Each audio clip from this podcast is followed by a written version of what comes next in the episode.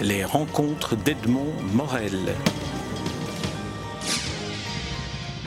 Frédéric Socher, je suis très heureux de vous retrouver à nouveau autour de, euh, ce, micro à l'occasion de la publication de votre dernier livre en date, Le fantôme de Truffaut, sous-titre Une initiation au cinéma, et c'est paru aux impressions nouvelles, donc chez Benoît Peters. Euh, maison d'édition franco, franco-belge.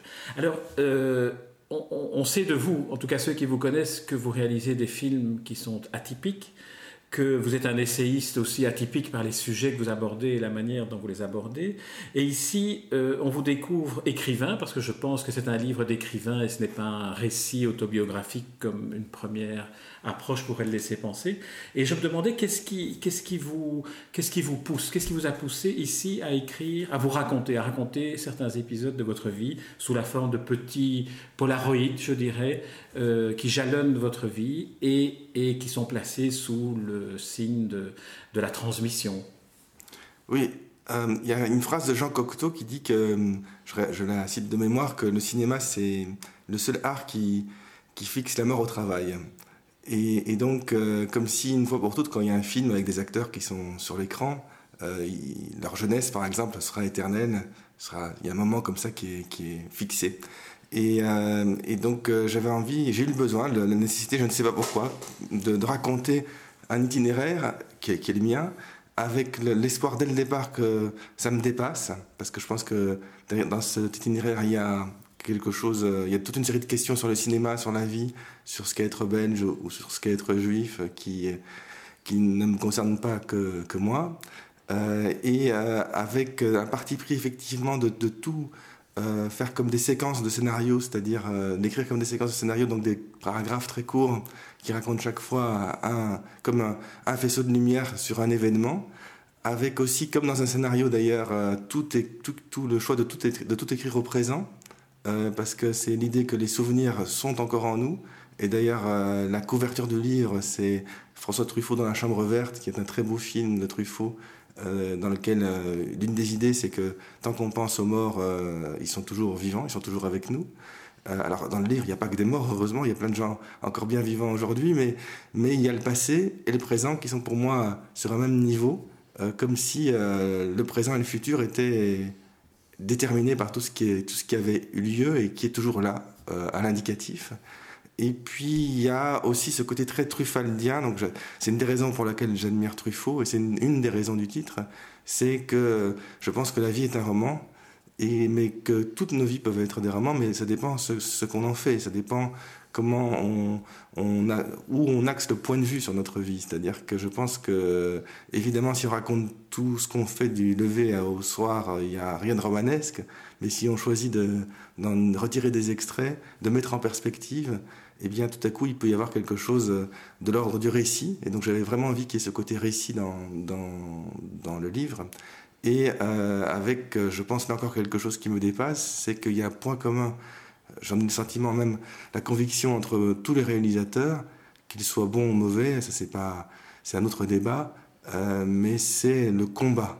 Il y a un côté épique dans euh, euh, le fait de vouloir faire des films, et ce y compris pour des réalisateurs très reconnus, beaucoup plus, beaucoup plus reconnus que moi, que ce soit en Belgique, en France ou ailleurs.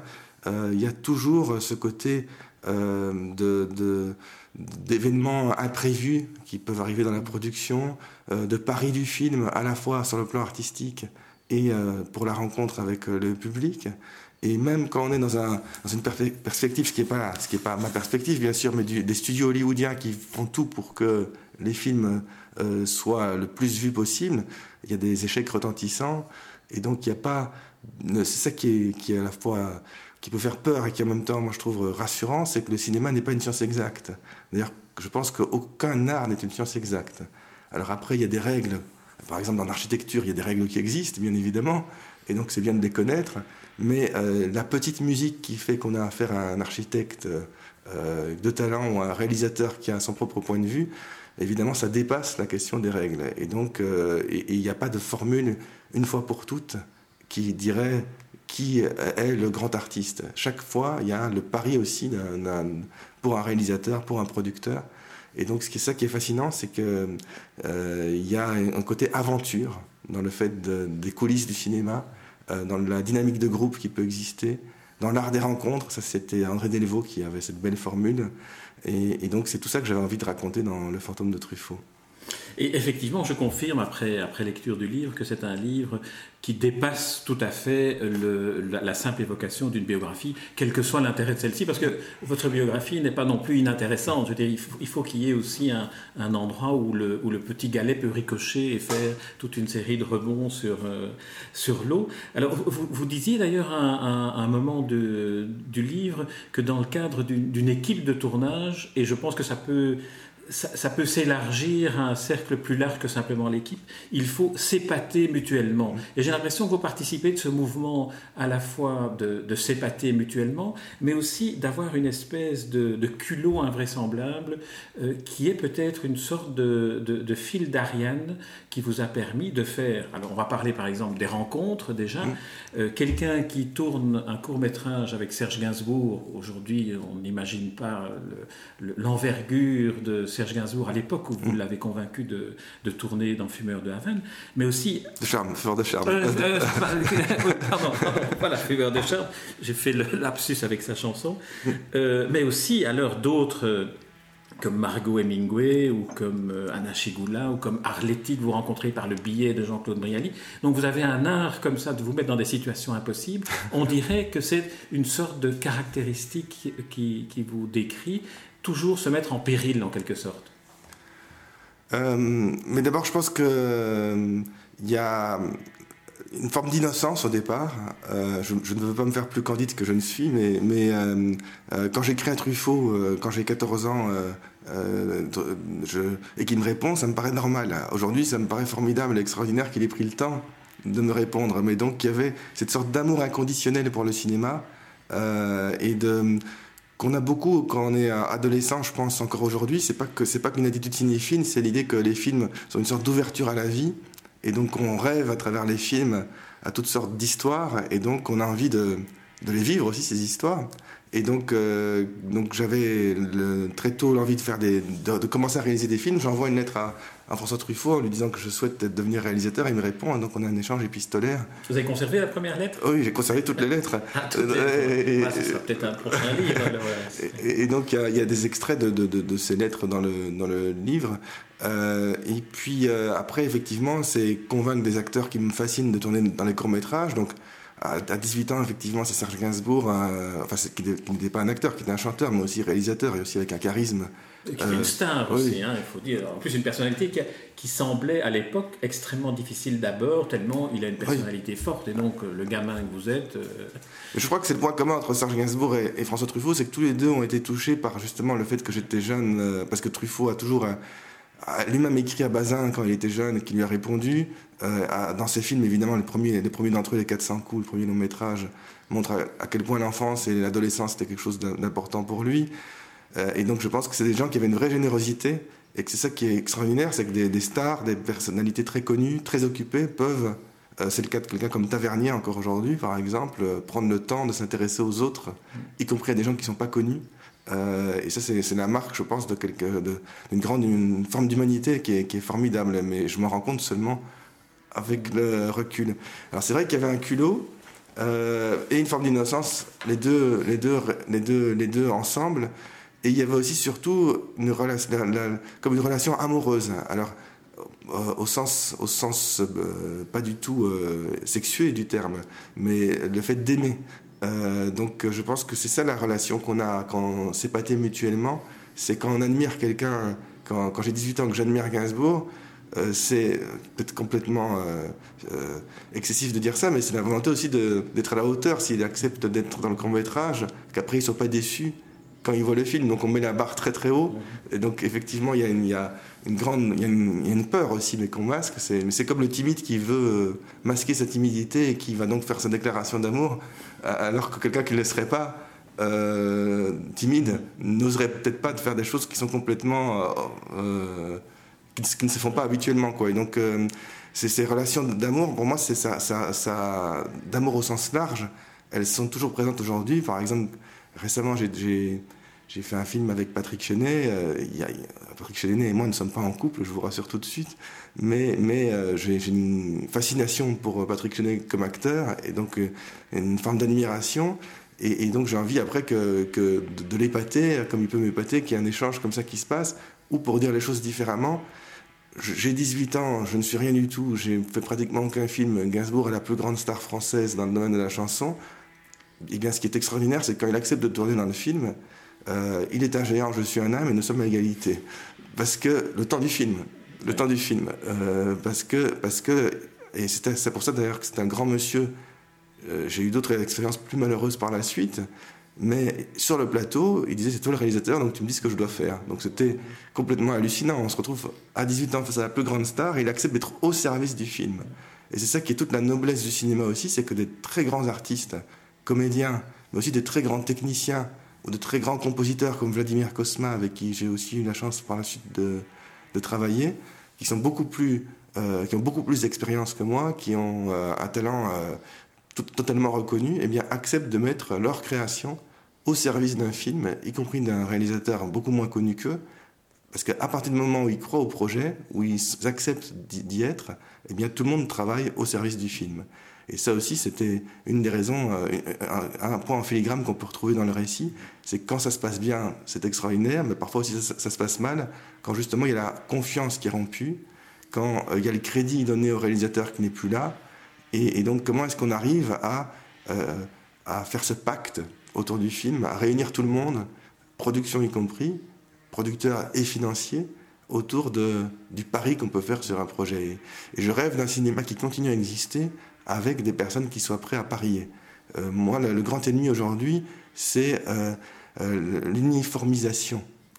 quand on n'est plus dans le pari, mais quand on veut que le, film devienne un produit. Alors je suis le premier à rêver d'un cinéma grand public, et donc je, je, ne suis pas du tout en train de dire qu'il ne faut pas prendre en compte des, des questions économiques, le coût d'un film, et qu'il atteigne un public pour, pour rentabiliser ce coût. je respecte profondément cette démarche, mais je pense que si on est dans une idée de formater les films, c'est-à-dire qu'il y a beaucoup de films, c'est mon sentiment comme spectateur aujourd'hui, que je trouve extrêmement bien écrits, euh, très bien mis en scène, avec euh, la technique totalement maîtrisée, avec des acteurs impeccables. Euh, on passe un bon moment à les voir, mais aussitôt vu, aussitôt oublié. Parce qu'il n'y a justement pas le pari d'un point de vue différent, d'une histoire différente. Et, y compris à Hollywood, il y avait des, très grands producteurs qui faisaient des paris sur des films totalement différents. Et donc, garder cette idée, et on peut dire la même chose dans l'édition, d'ailleurs dans toutes les formes euh, d'art, pas seulement dans le cinéma. Dans le cinéma, c'est plus criant parce que c'est des budgets plus conséquents qui sont en cause, mais garder l'idée qu'il y ait une œuvre singulière et que, ce n'est pas antinomique avec la rencontre avec un public. On reconnaît bien dans, ce que vous venez de dire aussi le, militant que vous êtes du, cinéma, mais pas seulement du cinéma, à travers le cinéma aussi, d'une certaine manière de, préserver les visions du monde que l'artiste doit avoir envers et contre tout. Mais j'aimerais qu'on revienne euh, au, livre, parce qu'il y a un, point, il y a une sorte de... Euh, c'est un livre aussi sur la, sur la transmission, me semble-t-il, sur le fait, vous êtes enseignant, vous êtes papa d'une petite fille euh, à, laquelle vous allez consacrer et à votre père euh, un, prochain, un prochain documentaire. Le livre d'ailleurs s'ouvre sur une image, une photographie de votre père et vous en train de jouer à se boxer l'un l'autre mmh. et se termine par une photo de votre père devenu grand-père de la petite Nastasia en train de lui expliquer quelque chose dans un musée. On sait que c'est un musée puisqu'il y a un squelette de dinosaure à l'avant-plan de la photo. Euh, est-ce que un des fondements de, ce que vous avez pu réaliser ne trouve pas sa source aussi dans cet environnement très particulier d'un père philosophe qui était ami d'André Delvaux, qui a été euh, une, forme de passeur en quelque sorte oui, la, la, transmission, c'est quelque chose de très important, je pense. Et euh, ce qui est fascinant dans notre époque, je pense, c'est que la transmission peut aller d'une génération à l'autre. C'est-à-dire qu'elle peut aller euh, des générations plus âgées vers les plus jeunes et inversement, parce qu'il y a tout un nouveau rapport au monde qui existe à travers Internet, à travers de nouveaux outils que maîtrisent mieux les jeunes que les personnes plus âgées. Et donc, il y a, il y a à mon avis, aujourd'hui, un, tournant où il pourrait y avoir un véritable échange entre, entre générations.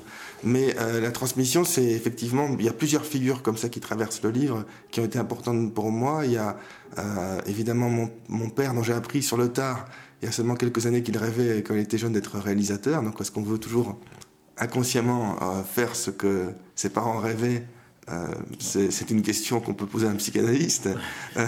après, il y, a, il y, a, eu différents professeurs de cinéma que j'ai eus.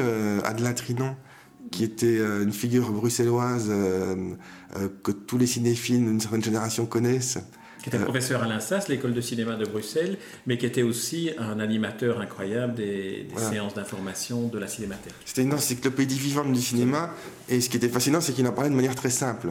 Donc j'aime beaucoup les, les, passeurs qui, qui, ne sont pas dans un jargon euh, où il faut euh, déjà connaître un, 100 mots de vocabulaire avant de pouvoir les suivre leurs pensées, mais qui arrivent à, même, même dans une pensée complexe, c'est tout un art, je pense, de, d'arriver à la transmettre de manière accessible à tous. Et puis il y avait bien sûr André Delvaux qui a aussi été professeur à l'INSAS et euh, avec qui j'ai une relation euh, euh, à, différentes étapes parce que dans un premier temps, il a, je l'ai connu à travers mon père puisqu'ils ont fait un scénario de film ensemble, mais il s'isolait dans, dans, une pièce de l'appartement et donc je n'avais pas le droit d'écouter leur conversation. Et donc j'étais pas du tout considéré à l'époque par André Delvaux comme Mm. comme quelqu'un faisant partie du, monde du cinéma. Et donc, il, me disait juste bonjour, mais poliment, sans plus. Et parce qu'il avait quelque chose de très introverti aussi, André Delvaux. Euh. Et puis, dans un second temps, quand il a vu mon court-métrage, justement, il a radicalement changé. Et euh, il est devenu très ouvert. Et il y a un dialogue, je dirais pas de maître à élève, c'est excessif, mais en tout cas, c'était l'équivalent des Frères Dardenne aujourd'hui, c'était le cinéaste belge le plus connu de l'époque. Donc évidemment, il y avait de, ma part un grand respect pour ses films et pour lui. Donc c'était pas la camaraderie où on se tape sur l'épaule, mais en tout cas un dialogue, euh, euh, qui a existé. Et, euh, et, puis des obsessions qui étaient les siennes et, et, qu'on partage, qu'on est quelques-uns à partager. Je pense aussi à Jean-Claude Batz, qui était l'idée qu'il fallait absolument défendre un cinéma européen. Euh, Alors, deux mots sur Jean-Claude Batz, peut-être, parce que pour ceux qui ne, le, qui ne, le, connaissent pas, il était aussi professeur à l'INSAS. Il a été le producteur d'André Delvaux, même si, comme vous le dites à un moment donné en le décrivant, on se demande comment on peut parler d'argent avec quelqu'un comme Jean-Claude Batz, ça a l'air indécent, ce, qui est, ce qui est une très très belle définition du métier de producteur tel que le pratiquait Jean-Claude Batz. Et, alors, Jean-Claude Batz, il a, été, il a été quoi pour vous? Parce qu'il fait partie de ces figures comme ça, comme Adeline Trinon, André Delvaux et Jean-Claude Batz, figures fondamentales de l'enseignement du cinéma. Oui, mais Jean-Claude Batz, c'était justement l'idée de la production au service d'un projet. Il a, il a été le producteur des films d'André Delvaux aussi. Euh, il a toujours euh, voulu défendre euh, une politique audiovisuelle. C'est un point commun avec Henri Ingber, avec qui, d'ailleurs, Parfois, il y a eu des complicités, parfois, ils étaient en rivalité, mais, fondamentalement, ils étaient dans la même envie de, défendre l'idée qu'il fallait qu'il y ait un cinéma belge d'abord, parce qu'aujourd'hui, ça paraît évident, grâce au succès notamment des Frères Dardenne, mais d'autres réalisateurs aussi en festival. Mais à l'époque, ça l'était beaucoup moins. On parle des années 1960 ou 1970. Euh, et donc, ils ont été les précurseurs pour se battre, pour qu'il y ait des moyens pour que la cinématographie existe. Ils ont été les précurseurs aussi d'une politique européenne qui dépasse de loin la Belgique et à laquelle on peut associer d'autres personnes qui ne sont pas dans le livre, comme Raymond Ravard, par exemple, euh, toute la politique du programme média. Euh, et donc, euh, c'était, c'était une, envie, une philosophie qui était qui n'était pas théorique puisqu'il faisait des films. Donc, c'était à la fois à la fois dans, une idée à défendre et à la fois la mettre en, pratique. Et je pense que le dernier film d'André Delvaux, par exemple, euh, L'œuvre noire, qui, est, un film d'époque, mais qui pose la question de la naissance de la Renaissance, et, André Delvaux en tout cas l'a dit à plusieurs reprises, il révèle une nouvelle Renaissance, et donc d'une Europe qui permettrait justement ces échanges culturels.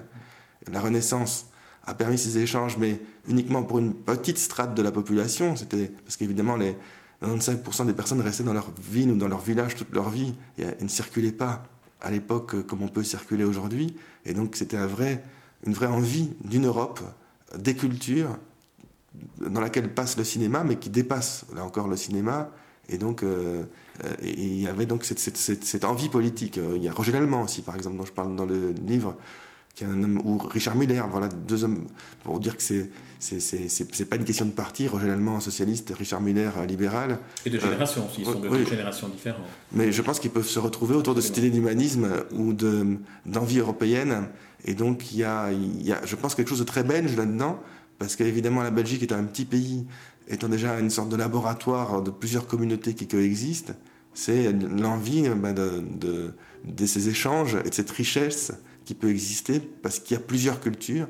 Et donc là, si on peut retrouver le côté militant et parler des prochaines élections européennes, moi je, pense, je suis très inquiet par rapport à, ces élections européennes parce que je pense qu'il y a deux visions d'Europe qui peuvent s'affronter. Celle du repli sur soi. On voit toute une série de, partis euh, populistes ou nationalistes qui existent dans différents pays européens. Et je crains qu'il y ait un certain nombre d'électeurs qui soient tentés de voter par réaction pour ces partis. Euh, et puis une Europe ouverte ce qui ne veut pas dire que c'est ouvert à tout et n'importe quoi, mais, avec des échanges, avec la richesse des cultures. Et je pense qu'on peut vraiment gagner à avoir plusieurs identités qui, coexistent. Et que je pense que nous, sommes tous individuellement constitués de plusieurs identités, que c'est quelque chose qui fait le propre de l'homme, et, et, que, et que c'est aussi une des questions posées étrangement dans le, dans le livre, dans un chapitre qui s'appelle Les Juifs belges.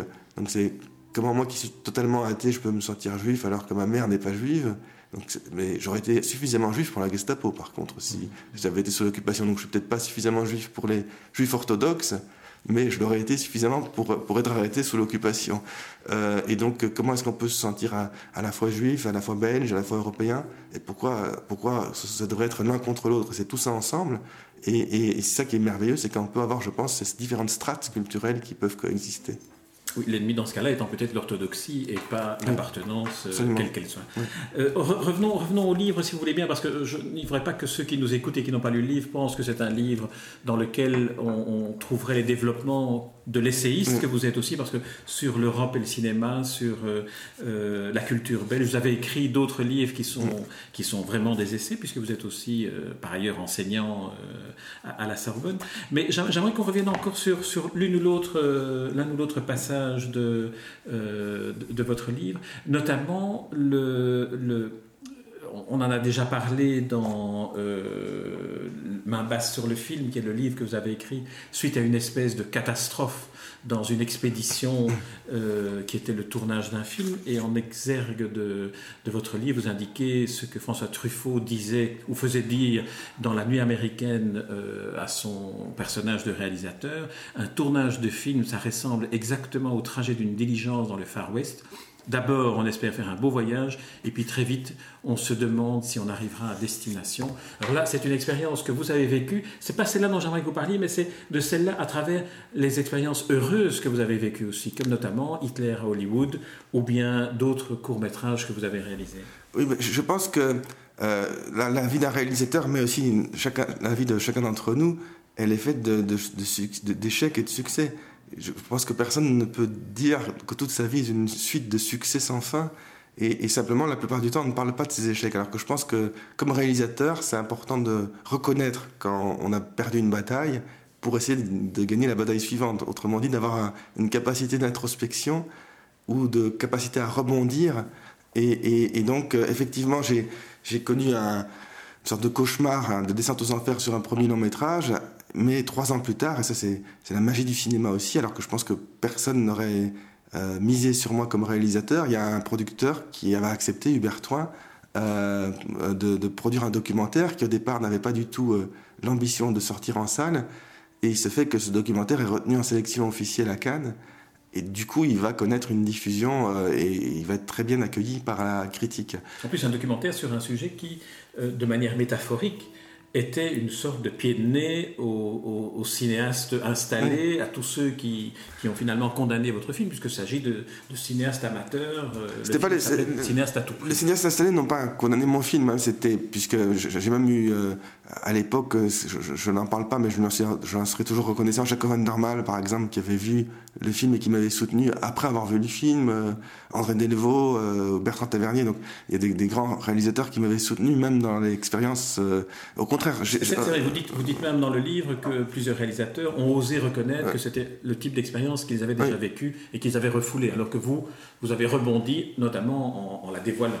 Mais, mais par contre, c'est vrai que c'était, c'est montrer qu'un autre cinéma est possible et que c'est pas uniquement, euh, et, et, donc c'était des cinéastes amateurs qui faisaient des films à tout prix complètement euh, dans une sorte de, de passion folle, euh, puisque c'est un peu les douaniers Rousseau du, du cinéma, euh, ou les, plutôt les facteurs cheval, pardon, les facteurs cheval du cinéma, je fais le lapsus avec Jean-Jacques Rousseau, pardon, euh, euh, le facteur cheval du cinéma.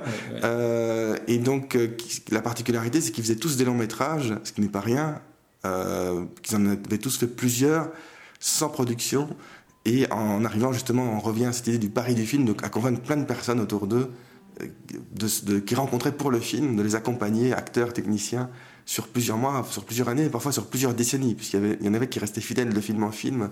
Euh, donc c'était une aventure humaine aussi.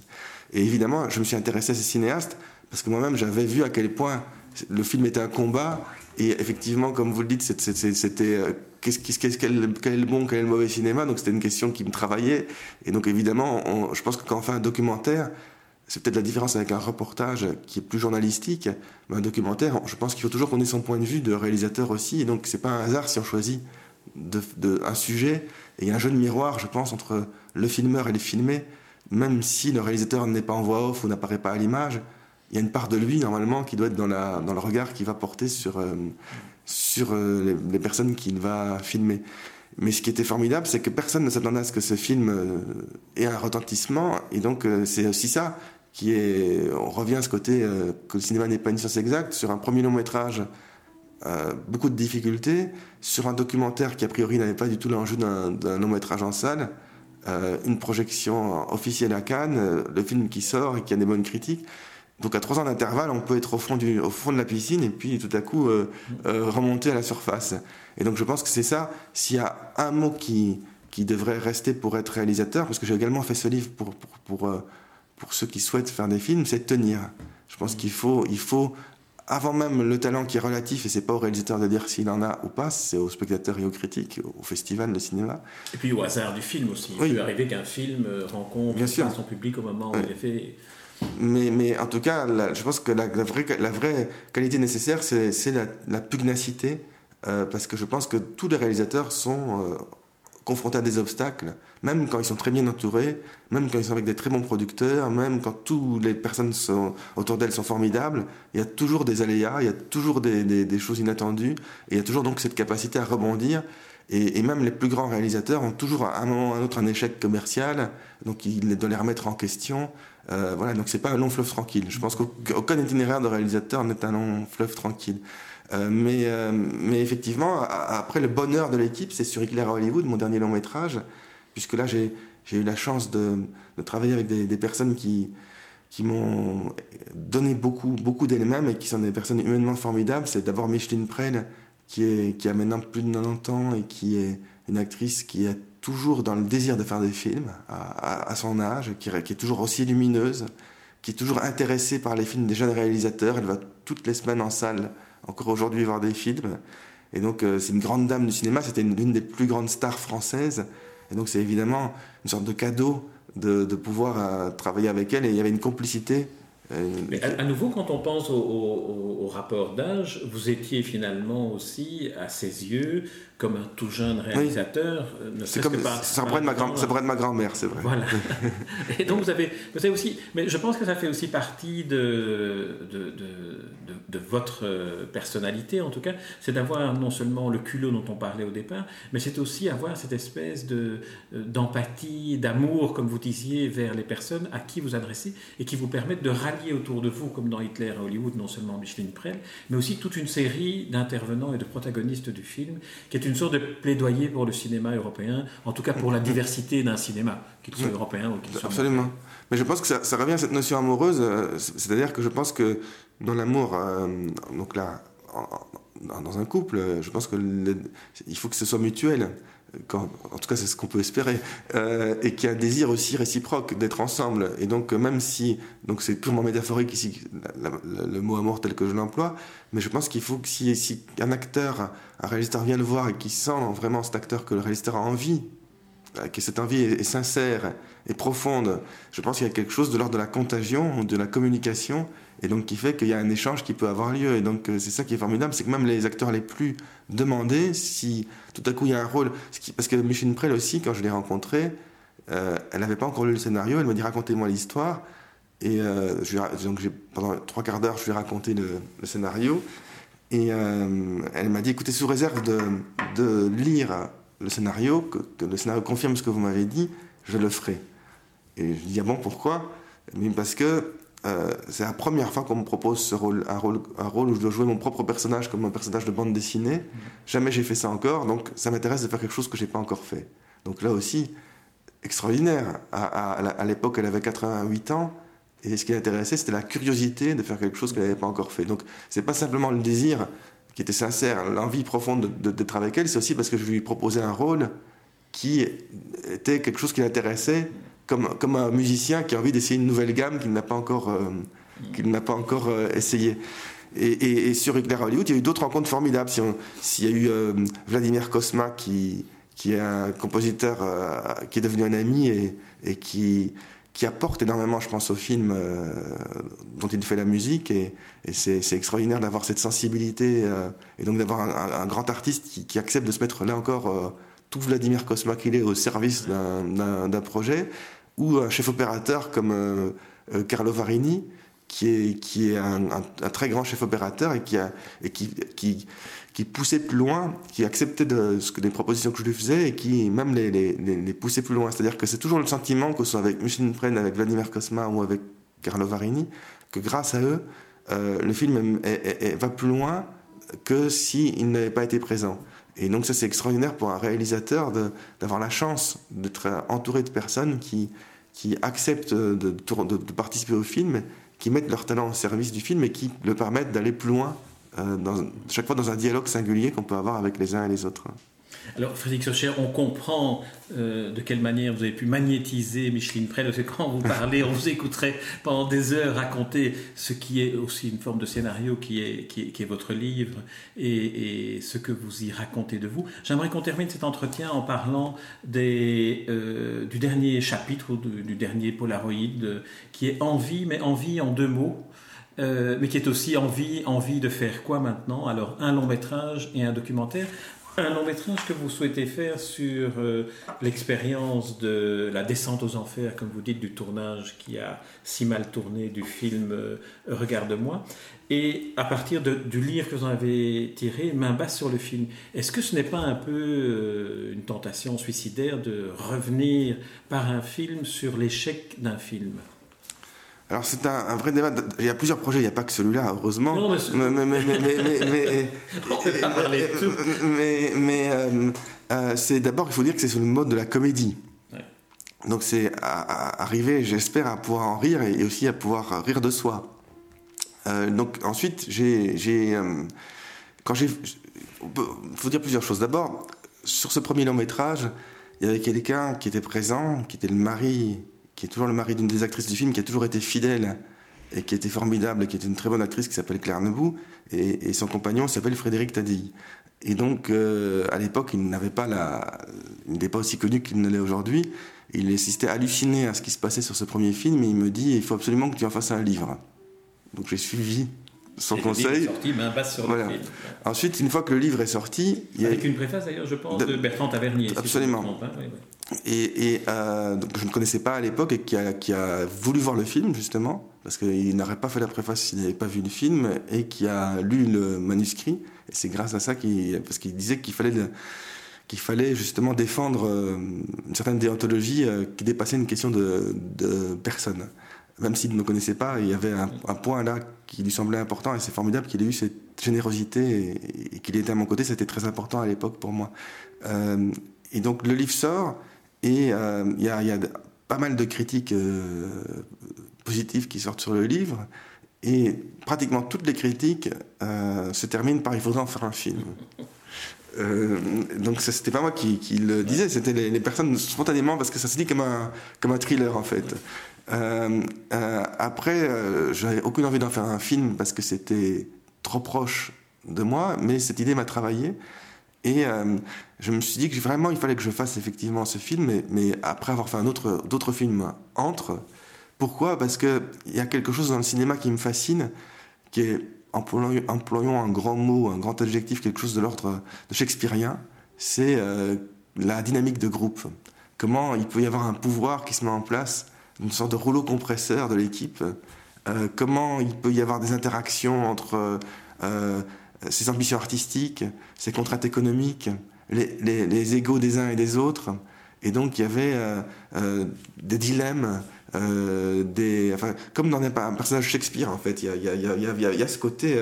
Et, puisque je l'ai vécu, je pense pouvoir être, être, être celui qui pourrait raconter ça aussi. Alors, il y a plein d'autres réalisateurs qui ont déjà fait des films sur des films. C'est à commencer par Truffaut dans l'année américaine, que j'aime beaucoup, mais l'année américaine pour moi est, a le côté lumineux mm, mm, mm. Euh, de, qui peut exister sur un tournage. Il y a, il y a des, des, films comme ça tourne à Manhattan qui montrent euh, un film indépendant américain où ça se passe mal, mais j'ai le sentiment qu'il que j'ai pas encore eu ce film que j'ai envie de faire à moi euh, qui montre justement toutes ces interactions qui peuvent exister et, et, et, comment on peut atteindre une sorte de folie en fait.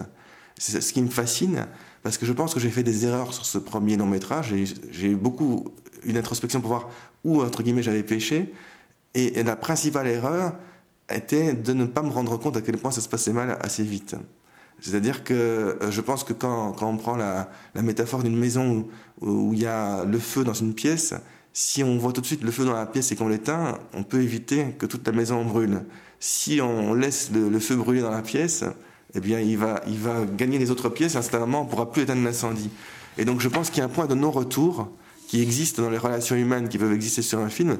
C'est ce point de non-retour que je ne voudrais plus jamais vivre, que je vais tout faire pour euh, empêcher de, si j'ai la chance de faire d'autres projets, que ça se reproduise. Et, c'est donc une dynamique humaine qui se met en place, qui pour moi dépasse de loin le cinéma. C'est aussi, par exemple, une dynamique qu'on peut retrouver dans d'autres domaines professionnels, qu'on peut retrouver dans la famille, qu'on peut retrouver dans, une colonie de vacances, avec le phénomène du bouc émissaire, ou même dans les cours de récréation. Dès qu'il y a un groupe humain, je pense qu'il y a une dynamique de groupe qui peut se mettre en place et qui peut avoir quelque chose, là encore peut-être mot excessif, mais de fascisant. C'est-à-dire que c'est plus la personne qui pense en elle-même, c'est le groupe qui pense à sa place. Et, donc, euh, et donc j'ai vraiment envie de faire une comédie là-dessus parce que je pense que c'est quelque chose de profondément universel qui dépasse de loin le tournage d'un film. Et j'ai eu la chance de déjà pouvoir faire un court métrage euh, qui s'appelle Climax, justement avec Patrick Chenet, qui joue le rôle de l'acteur dans le film qui veut prendre le pouvoir, de Laurent Deutsch, et avec Vladimir Kosma, je l'ai rencontré à cette occasion. C'était avant Claire à Hollywood qui a accepté de, de faire la musique. Et, donc, euh, pour l'instant, les gens qui ont vu le court métrage avaient l'air de l'apprécier. Et, donc, j'ai vraiment envie de. Je suis en train de travailler à un des projets, effectivement, pour, pour, euh, pour, pour faire ça. Mais après, si je pouvais avoir un coup de baguette magique et, et, et, et, que les choses se passent comme je rêve qu'elles se passent, je, je, ferai ce film et puis je ne ferai plus jamais d'autres films sur le cinéma. Ce serait une sorte de. Ah, plus d'autres films sur le cinéma, oui. oui, Parce que, alors il y a un autre projet, mais on va, on va l'évoquer brièvement parce que le, le, temps va nous manquer. Euh, l'autre projet, c'est un, un, cette fois-ci plus un, un, documentaire dans lequel et votre père, le philosophe Jacques Socher, et votre fille, qui doit avoir une dizaine d'années maintenant, euh, Nastasia, seraient les protagonistes en quelque, chose en quelque sorte d'un échange entre générations, mais aussi entre euh, visions du monde, et puis entre un grand-père et sa petite-fille. On pense là non plus à Shakespeare, mais à Victor Hugo peut-être. Oui, oui, mais c'est directement inspiré de Victor Hugo, de son fameux texte euh, L'art d'être grand-père, euh, qui dit art dit que ce n'est pas naturel. Donc, et donc, ce film-là est venu de plusieurs envies. la première, c'est que, ou de plusieurs frustrations, parce qu'on peut être aussi mené par, par le manque c'est que je, je, me suis mon père n'avait pratiquement aucun contact avec ma fille, et euh, alors que je trouve qu'il a été un très bon père, donc je me suis demandé pourquoi est-ce qu'un bon père n'est pas forcément un bon grand-père, et donc j'avais envie de, de, titiller là-dessus, et, euh, donc euh, de poser la question de la transmission, en fait, on revient à ça. Et donc comment est-ce que les grands-parents transmettent ben, d'abord le passé familial, mais aussi bien au-delà tout un aspect culturel, et donc ça c'était déjà une première envie. La deuxième envie, c'est que autant mon père a été quelqu'un de formidable pour moi, autant alors qu'il était professeur de philosophie, il ne m'a jamais parlé de philosophie. On parlait jamais de philosophie à la maison. Et donc comment est-ce qu'on peut parler de philosophie à un enfant? Euh, Et donc euh, ce que je n'ai pas vécu moi enfant, qu'il le fasse justement avec ma fille, dans des termes adaptés évidemment à un enfant de 9 ans. Donc c'est pas, on va pas commencer à lire euh, Platon ou Nietzsche dans, dans le texte. C'est pas ça du tout l'enjeu. Mais par contre les enfants sont souvent naturellement philosophes, c'est-à-dire qu'ils se posent des questions existentielles. Et donc on peut en parler de manière, je pense, très simple. Et donc il y a toute une intrigue à partir de là, même si c'est un documentaire, tout un récit qu'on a mis en place avec Catherine Riwa, qui est, qui est un écrivain que j'aime beaucoup et qui, et qui avait travaillé à Éclair Hollywood aussi comme scénariste. Et, donc, euh, c'est effectivement un projet que j'ai envie de faire maintenant, là, très rapidement, parce qu'évidemment, ma fille va grandir et donc le rapport ne sera pas le même si le film devait se faire plus tard.